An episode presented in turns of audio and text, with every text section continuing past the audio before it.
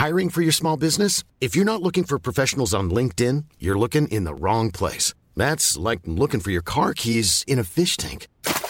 LinkedIn helps you hire professionals you can't find anywhere else, even those who aren't actively searching for a new job but might be open to the perfect role. In a given month, over 70% of LinkedIn users don't even visit other leading job sites. So start looking in the right place. With LinkedIn, you can hire professionals like a professional. Post your free job on linkedin.com slash people today. Health Addiction es la primera y única filosofía de vida que promueve la salud del ser humano, no solo desde la ausencia de enfermedades, sino como un estado de bienestar por medio de la suplementación funcional. Visítanos en healthaddiction.mx. Especialista en medicina antiedad y medicina mente-cuerpo. Reconocida nutrióloga funcional, conferencista y escritora a nivel mundial. Ella es Natalie Marcus. Este es su podcast. Y en cada episodio aprenderemos a resetear, reparar y regenerar. Aquí comienza las tres R's de Natalie Marcos.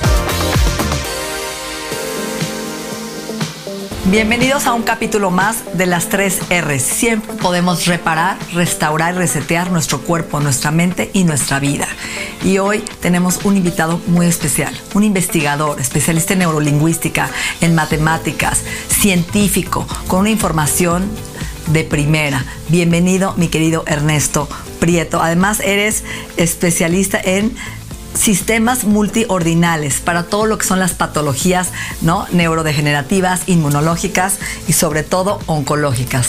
Qué interesante. Un gusto estar aquí, gracias. Y, um, me quedé con las tres R, me quedé pensando, sonreía para mí, pero digo, tengo que, tengo que descubrir esas tres R's más profundamente. Uh, así que me parece que, resume muy bien tu camino también. Gracias por estar acá, es un honor para mí poder divulgar las cosas que hacemos. Fíjate que las tres R's salió un poco de la medicina funcional, que eran las cinco R's, de remover siempre los microorganismos patógenos, limpiar la microbiota, la toxicidad, luego re, reinocular al final, ¿no? Reemplazar con enzimas digestivas, betaína, ácido clorhídrico, toda la parte de enzimas y luego toda la parte de reinocular con pre y probióticos, rebalancear y decidí que esas cinco R's, bueno, las resumí en tres, son en todo en la vida, ¿no? Siempre podemos regresar a cambiar nuestros paradigmas, a replantearnos qué nos hace bien, qué nos hace mal, cómo quiero vivir, ¿no? Eh, qué me hace bien y cambiar. Lo que hoy te funciona puede ser que mañana no, lo que hoy te apasiona cambia. Somos seres en, en movimiento. Entonces ahí salió, esta, y va a salir mi libro nuevo, El método de las tres R's. Qué bueno. Oye, si se, si se, me ocurre, if I may, hay una, hay una R de la cual tenemos que salir, que es una cosa de default, que es resistir. Estamos todo el tiempo en, en, uh, en, modo de supervivencia.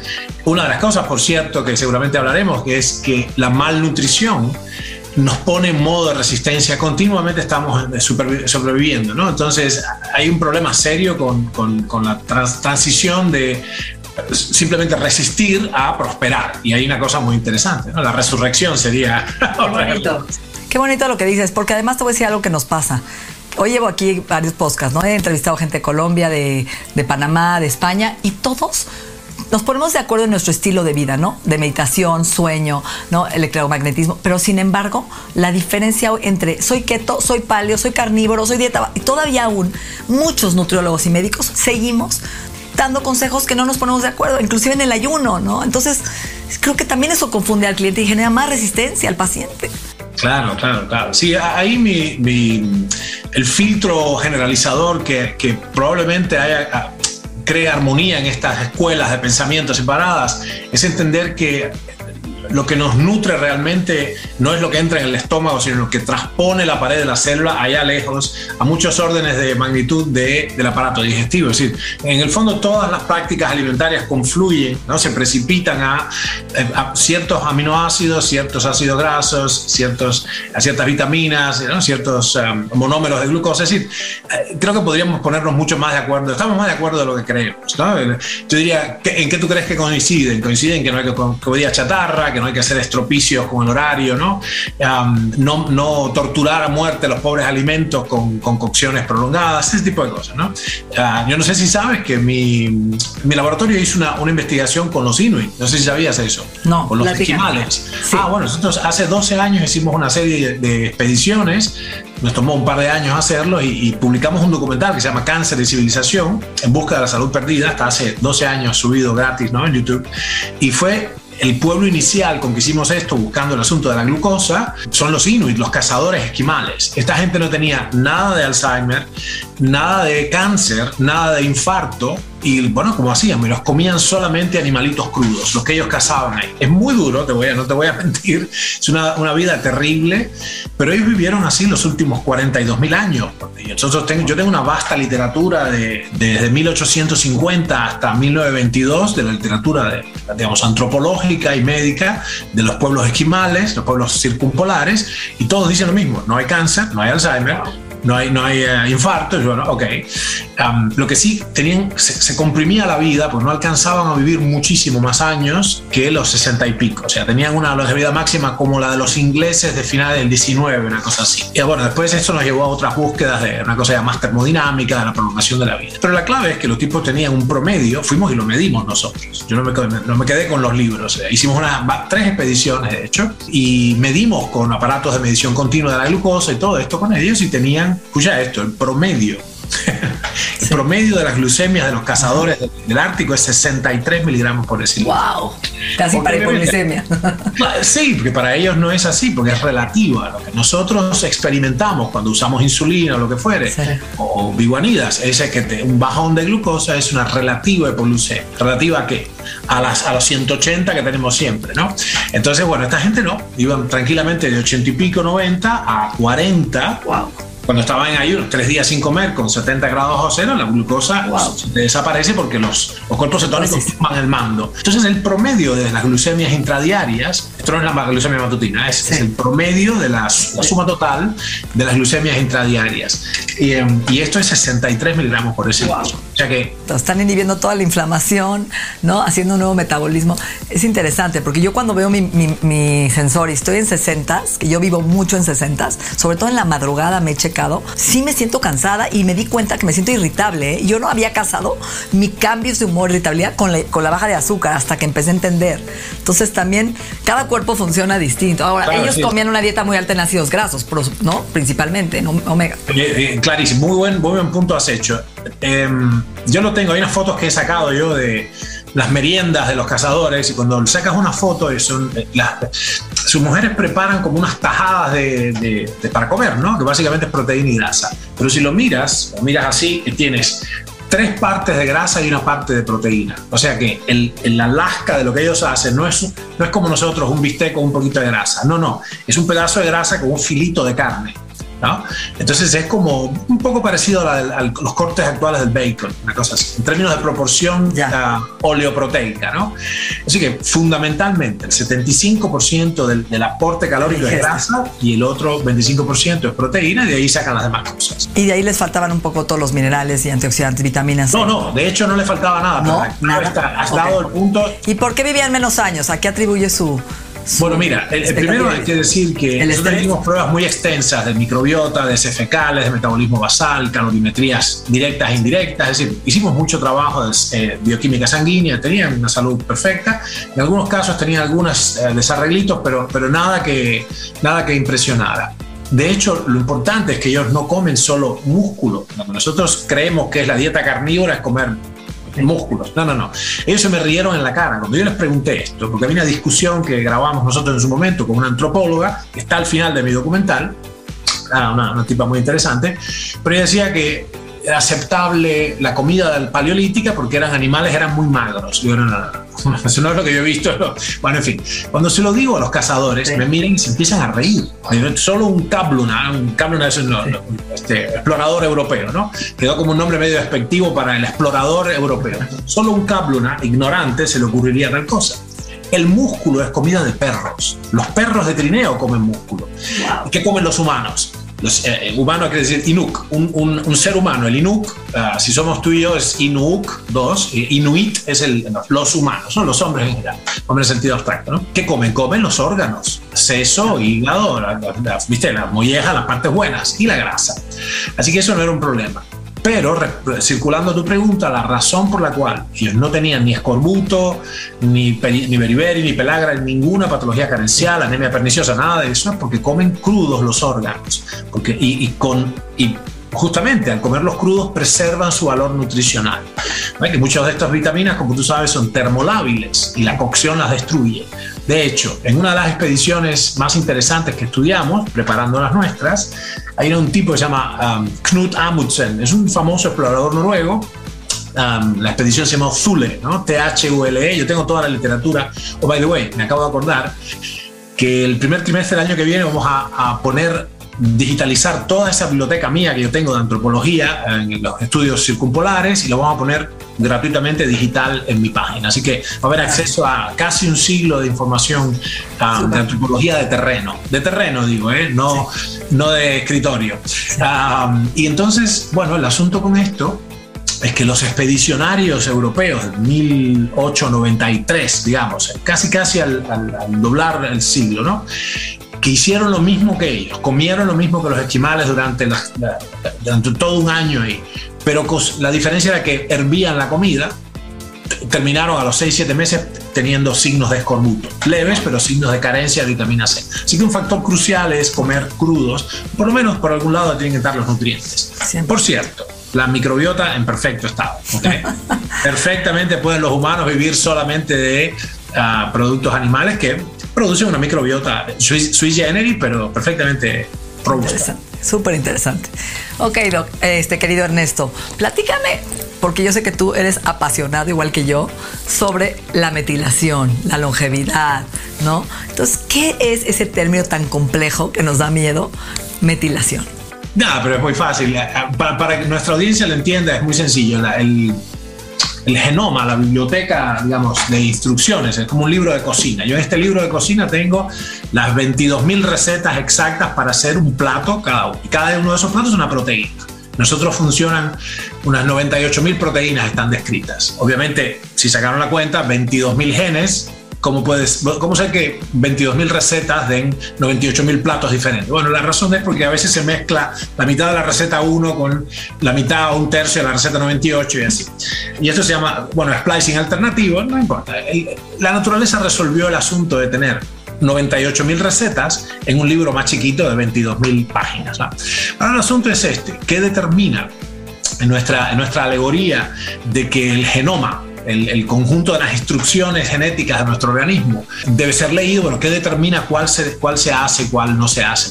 Si ustedes miran, se miran al espejo, todas las células que tenemos del ojo, del pelo, de las uñas, del hígado, de la piel, del corazón, los músculos, los huesos, son muy distintas, su apariencia es muy distinta. Sin embargo, el material genómico es exactamente idéntico. hay un problema, es hay un elemento y la metilación y la, y la acetilación, que son dos procesos ahí, es, es, un proceso acerca de cómo leer especialmente estas recetas para extraer uno u otra manifestación. Entonces esto es muy sencillo, el organismo se las ha ingeniado para, por encima del genoma, voy a hacer así como si fuera el núcleo de la célula, ¿no? que es el núcleo de la célula es la biblioteca central genómica. Por encima de esto, por encima de ello hay un conjunto de operaciones que básicamente determinan qué se lee y qué no se lee y el resultado es que esconden, viste, como una bola de estambre, de, tejer así, como de tejer, ¿cómo se dice en México? Sí, tejer, tejer.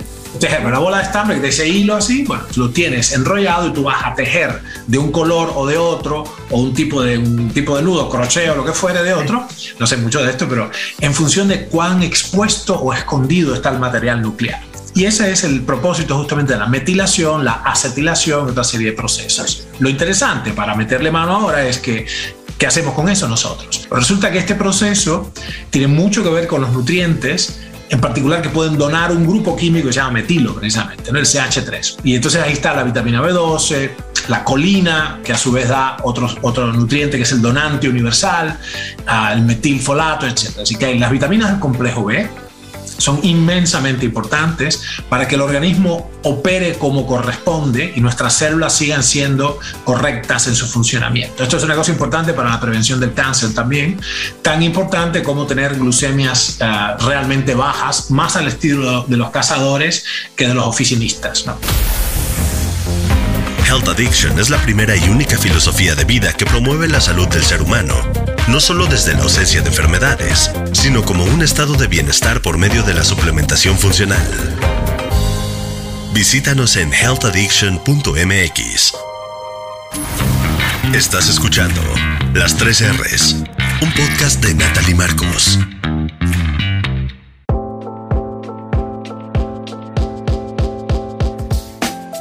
Ok, y cuando hablamos tú y yo de que hoy estamos viendo ciertos tipos de cáncer que no son genéticos, que no hay ¿no? Una, una herencia de Alzheimer, de demencia, de Parkinson, es porque hay un déficit o una alteración en esta metilación. El cuerpo está expresando genes que no debería por nuestro estilo de vida, ¿correcto?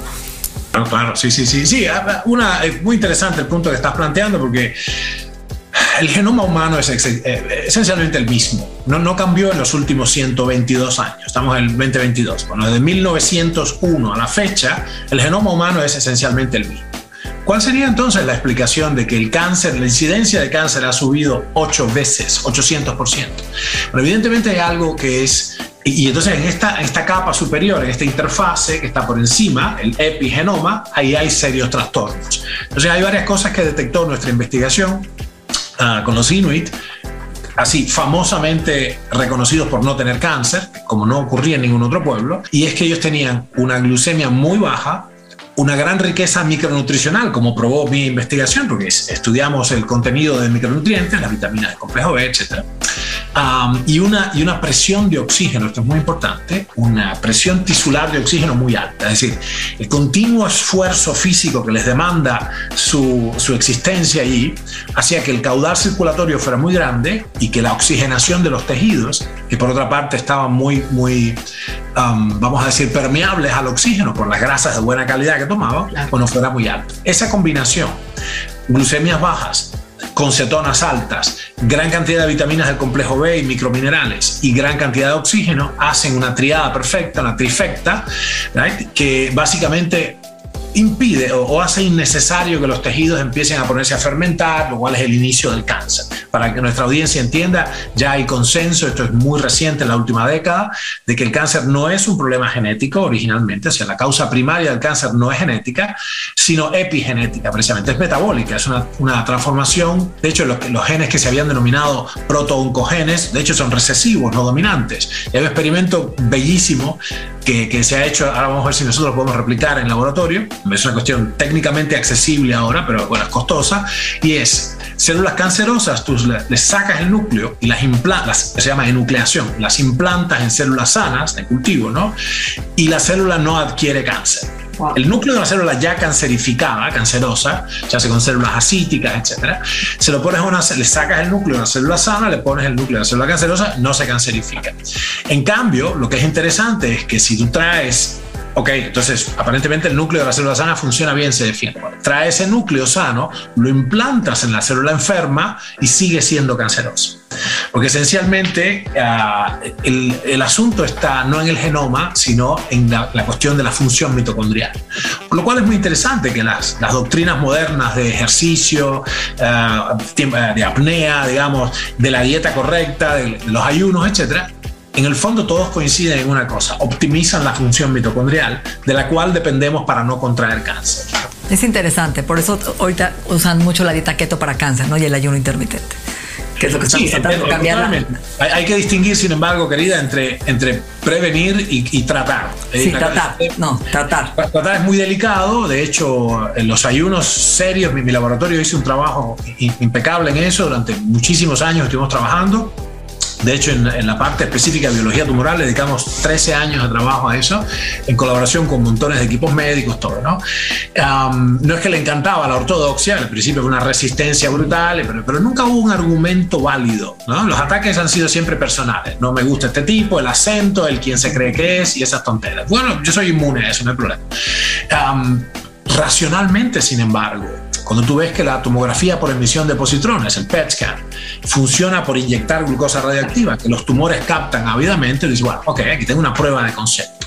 En la realidad lo que pasa es que es mucho más complejo el metabolismo tumoral y las células cancerosas, bien anaplásicas, indiferenciadas, supermalignas, no solo comen glucosa. O sea, no solo de glucosa vive el tumor, para ser un poco bíblicos, pero también de glutamina y tienen, tienen eh, em, digamos, eh, exacerbada otras rutas. La glutamina es un aminoácido, como tú sabes, que da perfectamente, incluso en algunos tipos de cáncer, preferencialmente usan glutamina en vez de glucosa. Así que es mucho más complejo en el organismo intacto, en el ser humano en particular, tratar el cáncer por vía de constricciones metabólicas. no es para hoy quizás esa conversación, desarrollamos un sistema em, que va sobre, está montado encima de las constricciones metabólicas pero incluso, de hecho, dos terceras partes de los pacientes oncológicos, probablemente, seguramente un tercio que vienen debilitados, los ayunos los lastiman más que ayudarlos. Y además, bueno, de hecho, la autofagia, que es un mecanismo maravilloso, que, al cual solo se accede con glucemias bajísimas y, ayuno total, incluso en exceso de 72 horas, para personas así robusticas como yo, también podría ser sobrevivir a las células cancerosas. las células cancerosas poseen mecanismos de autofagia. Tanto así que hay algunas unas drogas, unos fármacos, estamos estudiando en esa dirección, que inhiben la autofagia como mecanismo y que se pueden hacer acompañar de la quimioterapia convencional para que las células ahí sí no tengan cómo resistir semejante ataque. ¿no?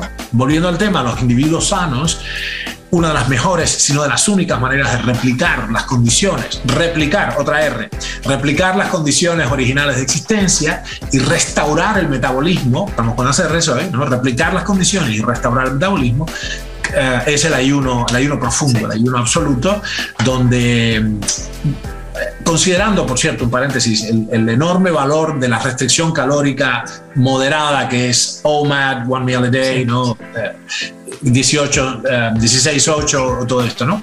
Con el valor que eso tiene, que puede servir a mucha gente y está sirviendo a mucha gente, para la autofagia profunda verdadera y para este cambio completo, ahí hace falta llegar a glucemias muy bajas, al menos durante un par de días, y después podemos entonces restaurar esto como un reseteo ¿no? de la máquina. Ese reset metabólico requiere ir bien profundo, es decir, no se, no se llega a él por vía de, de, un descenso lineal uniforme, sino se llega por una, una brusca supresión de todos los alimentos. El ayuno profundo hay que hacerlo en condiciones controladas, yo diría, siendo iniciado por un profesional en ello, y, porque puede, puede juzgar el profesional, bueno, si tienes un daño, pero un peligro, alguna, un riesgo, ¿no? Pero es una, una herramienta que permite replicar las condiciones del pasado y restaurar el metabolismo glucídico. No, y a lo mejor hasta inclusive internarte en una clínica unos 5 o 4 días con sueros, ¿no? Inhibir la alimentación, la ingesta para poder lograr y llevar realmente a un cambio metabólico, ¿no? Que ya hay clínicas de esto en muchos lugares del mundo. Sí, seguro, seguro, seguro. Es muy importante. Bien dicho, porque muchas veces lo que falta es de alguna manera una tercera fuerza. La persona sabe lo suficiente, ya incluso ha hecho algunos ayunos antes, tiene experiencia, pero la vida se lo lleva puesto. Entonces, si tú te, te como el, experimento de nucleación, te sacas de aquel lugar y te pones en un lugar donde todo el entorno tuyo conspira a favor, entonces puedes hacer ahí unos importantes y, salir regenerado. Ernesto, ¿por qué haces tanto hincapié en la insulina, en esta hormona proinflamatoria y el Alzheimer? Me encantaría esto, que la gente entienda, porque la gente ve la insulina como, bueno, ¿no? Es, un, es una hormona, pero nos ayuda, pero bueno, es la hormona que hay que producir para almacenar grasa. A ver, hay más allá, ¿no? El yin y yang de la, de la insulina. Claro, sí, sí, realmente es... Uh, habría que entenderlo, dar unos pasos hacia atrás y entender que la insulina es una, una hormona extraordinaria. Es muy interesante, por cierto, el, curso de la evolución de los homínidos, cómo, cómo surgió esto, en los animales superiores en particular, ¿no? Pero, pero el, asunto es que el diseño, fíjense esto, el diseño original de los, de los mamíferos, finalmente de nuestra especie, la insulina jugaba un rol, vamos a decir, pulsátil y momentáneo, es un rol escaso, no estamos continuamente dando con, una, con un martillo neumático. la insulina esto es una hormona extraordinariamente anabólica, o sea, que sirve para construir el organismo, da señales precisas y, escuchen esto, sin insulina no habríamos sobrevivido. Es un péptido, es un mensajero. Claro, y, pero lo que pasa es que estamos, es como hay una vieja anécdota del mundo de las finanzas que dice que la, emisión monetaria es una buena medicina, pero hay que darle en cucharitas, no con balde, ¿no? Si, si inundas de, trillones de dólares el sistema financiero, lo vas a destruir y estás rompiendo el sistema. Bueno, en este caso, la insulina, este péptido maravilloso que, es, que evolucionó con los, con los animales superiores, cumple un rol, pero lo que debe ser una pequeña señal de unos minutos, se lo estamos dando durante ¿viste? todo el año, day in, day out, en particular. Hagan esta prueba, mis amigas y amigos que nos escuchan. Busquen un, un sistema de monitoreo continuo de glucosa, en particular yo el que he usado es Dexcom porque es sumamente robusto, más que todos los otros, mucho mejor. Nada que, nada que, ningún interés de nada. Yo no, no estoy con ninguna compañía ni nada, pero es un hecho. Hagan la famosa cosa de tomar el postre y acostarse a dormir. O sea, es, la glucemia va a 220, 250. Hemos registrado glucemias en personas aparentemente sanas que hacen una vida normal, comen y después toman un postre y ese postre permanece ahí trabado en la sangre durante 16 horas. O sea, para que la glucemia vuelva al baseline, que vuelva a 80 y pico, 90, hacen falta 16 horas cuando haces la gracia del postre. Oye, y la gracia de la botella de vino tinto en la noche antes de dormir, también. A mí me sube, a mí me sube muchísimo el vino. Bravo, bravo que lo hayas mencionado, porque es, hay, hay, hay alguna evidencia de que esto en pequeñas porciones podría ayudar, el alcohol, el etanol. De hecho, hay modelos interesantes en especies, en especies como las lombrices, ¿no? que no se aplica tanto a nosotros, donde se puede prolongar la existencia usando etanol en dosis graduadas, etc. Pero aquí el asunto. El problema más serio de esto es que el alcohol es un disruptor del sueño. Curiosamente, lo que todo el mundo va a comprobar es que cuando tomas una copa de vino, de inmediato baja la glucemia. Si lo estás midiendo, baja. Pero eso es un truco. Digamos, es una respuesta automática del hígado, porque inhibe la gluconeogénesis, etc. Ah, y es como momentáneamente baja la glucosa metiste calorías, porque por supuesto el etanol se convierte en acetato y ahí va el ciclo de Krebs. O sea que no es ningún. Sepan que tomar alcohol es, tomar calorías, ¿no? o sea, adquirir potencial energético. Pero hay aquí el asunto: la disrupción del sueño que produce el alcohol, paradójica, ¿verdad? Porque es en boca al inicio, es como un es sedante. Es, claro, es un depresor del sistema nervioso central y te, alguna gente lo usa para deslizarse, despetroncarse para el sueño, como dicen en Cuba. Bueno, fantástico. Después ocurre una especie de insomnio, o aunque la persona no lo registre, es una perturbación profunda de los ciclos del sueño, la fase REM, la fase profunda. El resultado de lo cual, mis amigas y amigos, es un deterioro, un, deterioro, una desmejoría del propio metabolismo de la glucosa. Con lo cual entonces estás, estás eh, abusando de Otro problema serio que nos conecta con el Alzheimer es que robar horas al sueño, aunque estés medio inconsciente en la cama por haber tomado alcohol, robar horas al sueño baja la calidad de la limpieza de la sustancia beta-amiloide, la proteína tau, las sustancias que han probado ser ah, realmente causantes, eh, causantes directas del Alzheimer. Así que eh, se puede, vamos a decir, disfrutar del alcohol, pero sería más, más eh, sensato hacerlo, qué sé yo, al mediodía, no a la Exacto. Es interesante lo que dices, porque yo creo que hoy un marcador importante que tendríamos que tomar en cuenta desde jóvenes esos niveles de glucosa e insulina. Arriba de 85. O sea, hoy estamos viendo niveles normales de 90, 95, 100, donde el doctor dice, ay, estás en el límite, no pasa nada. Y no están relacionándolo con el Alzheimer, que hoy vemos gente que ya tiene años con esta glucosa elevada y nunca lo casaron, ¿no? Claro, sí, bueno, eh, bellísimo que lo menciones porque lo que vimos nosotros usando estas herramientas, te estoy hablando de hace 15 años, cuando adquirimos la tecnología esta y probamos varias, finalmente nos decidimos por Dexcom porque, ah, Por cierto, entre otras cosas, este sensor en particular, el monitoreo continuo de glucosa, resistía las condiciones durísimas climáticas allá. estaban pegados en el cuerpo, qué sé yo, funcionaban los equipos. Pues la otra opción sería pincharse los dedos o las orejas constantemente, que era imposible, porque en el Ártico no tenías, estaba congelado, no tenía flujo sanguíneo. Entonces, y, y los aparaticos de inmediato se, anulaban como si, tuviera, si no tuvieran baterías, porque se congelaban. Entonces el Dexcom no sirvió para eso. ¿Y quién te dice que cuando medimos, dijimos, ok, la, cuestión no es la glucemia matutina, no es la glucosa en ayunas basal. No, no, no, no. En las, las mediciones intradiarias mostraban unas curvas muy peligrosas. Entonces, dos individuos, téngannos paciencia nuestra audiencia, dos individuos que se despiertan Juan y María se despiertan a las 6 de la mañana con 83 de glucemia los dos. Pueden haber llegado por rutas muy diferentes a la glucemia. Juan ha estado con hiperglucemia toda la noche, porque ya tiene resistencia insulínica, y María no, viene tranquilo por abajo y los dos se despiertan con la misma glucemia. La interpretación de estas glucemias normales es profundamente errónea y de hecho nos conduce a personas que tienen glucemias en rango de distribución normal durante décadas y debutan con una, una diabetes y con daño sistémico vascular, cerebral, en los riñones, en la retina. Y el, el, el marcador que había que haber mirado en realidad es la hemoglobina glicosilada donde que es el testigo, el testigo silencioso de toda la exposición crónica, claro, de toda la exposición. Mi esposo y yo tenemos el sensor. Él está totalmente 125, 124, o sea, media concha, como decimos de diabetes. ¿En promedio. Sí, porque su azúcar, su mamá, toda su familia, ¿no? Entonces yo que ya soy su pareja y no quiere ser su mamá, ni su nana, ni su enfermera.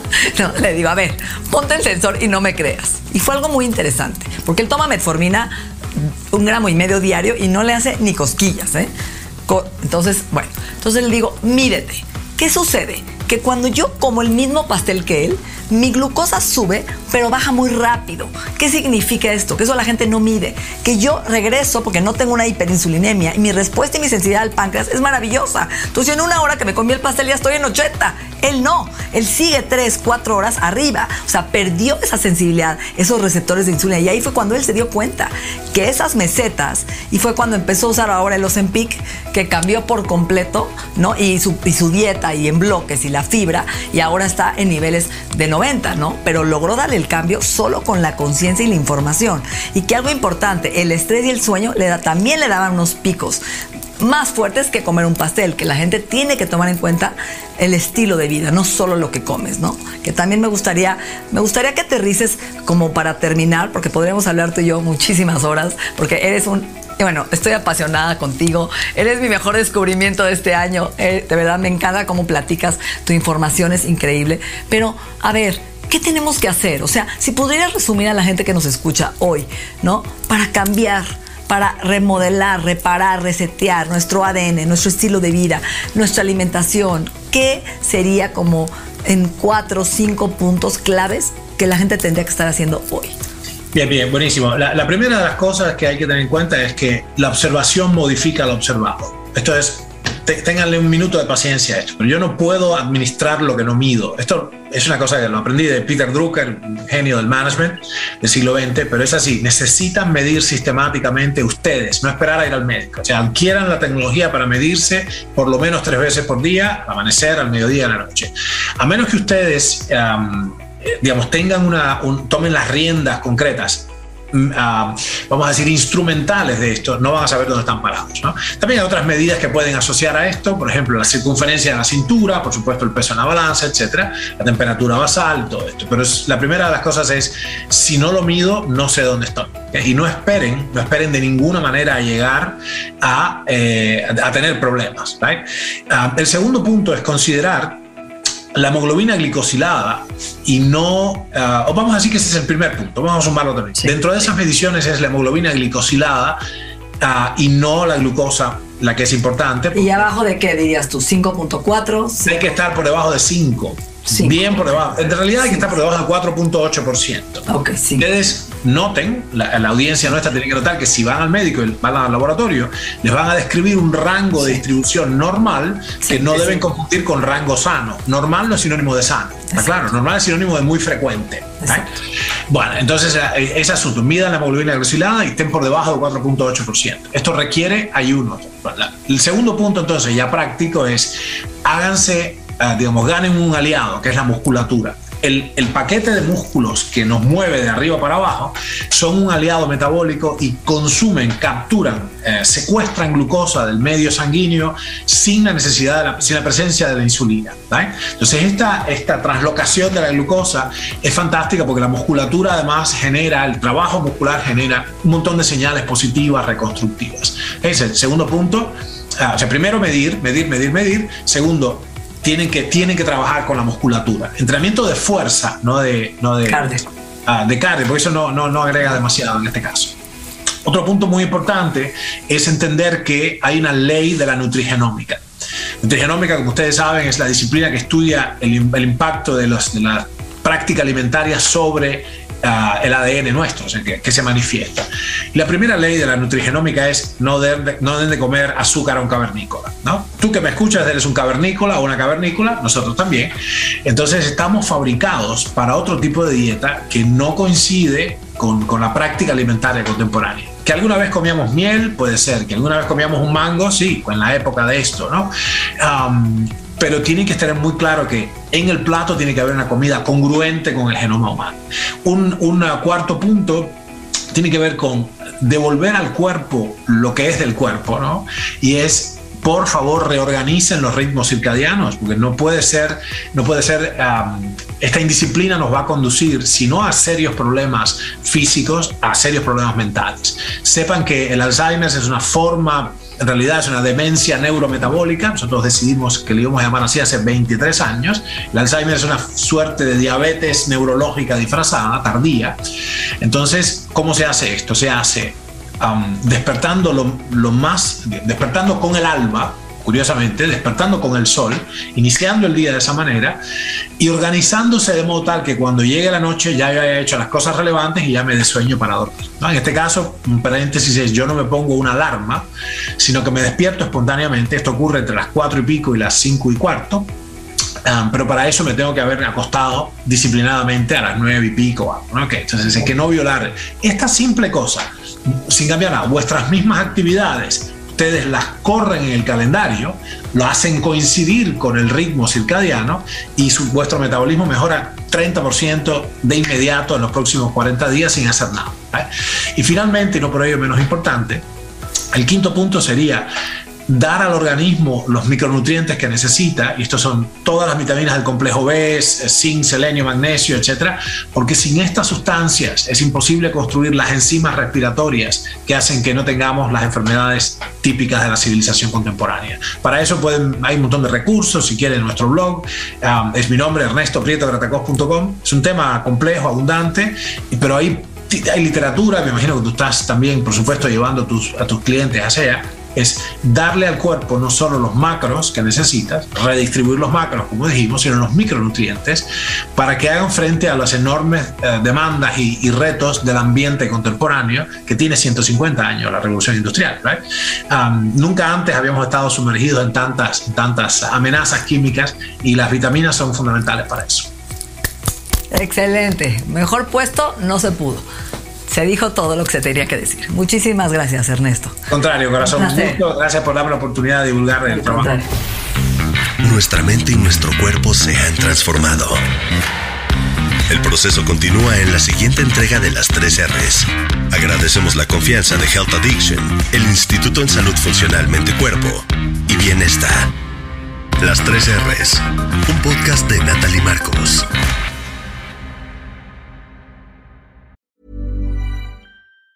If you thought the only way to get a more defined jawline with natural looking results was through surgery, think again. Juvederm Volux XC is a non surgical injectable gel filler that improves moderate to severe loss of jawline definition and can help you achieve natural looking results with little downtime. Even better, this improved definition lasts up to one year with optimal treatment. No maintenance required. Improve jawline definition for a smooth, sculpted look with Juvederm Volux XC. For important safety information and to find a licensed specialist, visit juvederm.com. That's J U V E D E R M.com. Not for people with severe allergic reactions, allergies to lidocaine, or the proteins used in Juvederm. Common side effects include injection site redness, swelling, pain, tenderness, firmness, lumps, bumps, bruising, discoloration, or itching. There's a risk of unintentional injection into a blood vessel, which can cause vision abnormalities, blindness, stroke, temporary scabs, or scarring. Talk to a licensed specialist specialist to find out if it's right for you.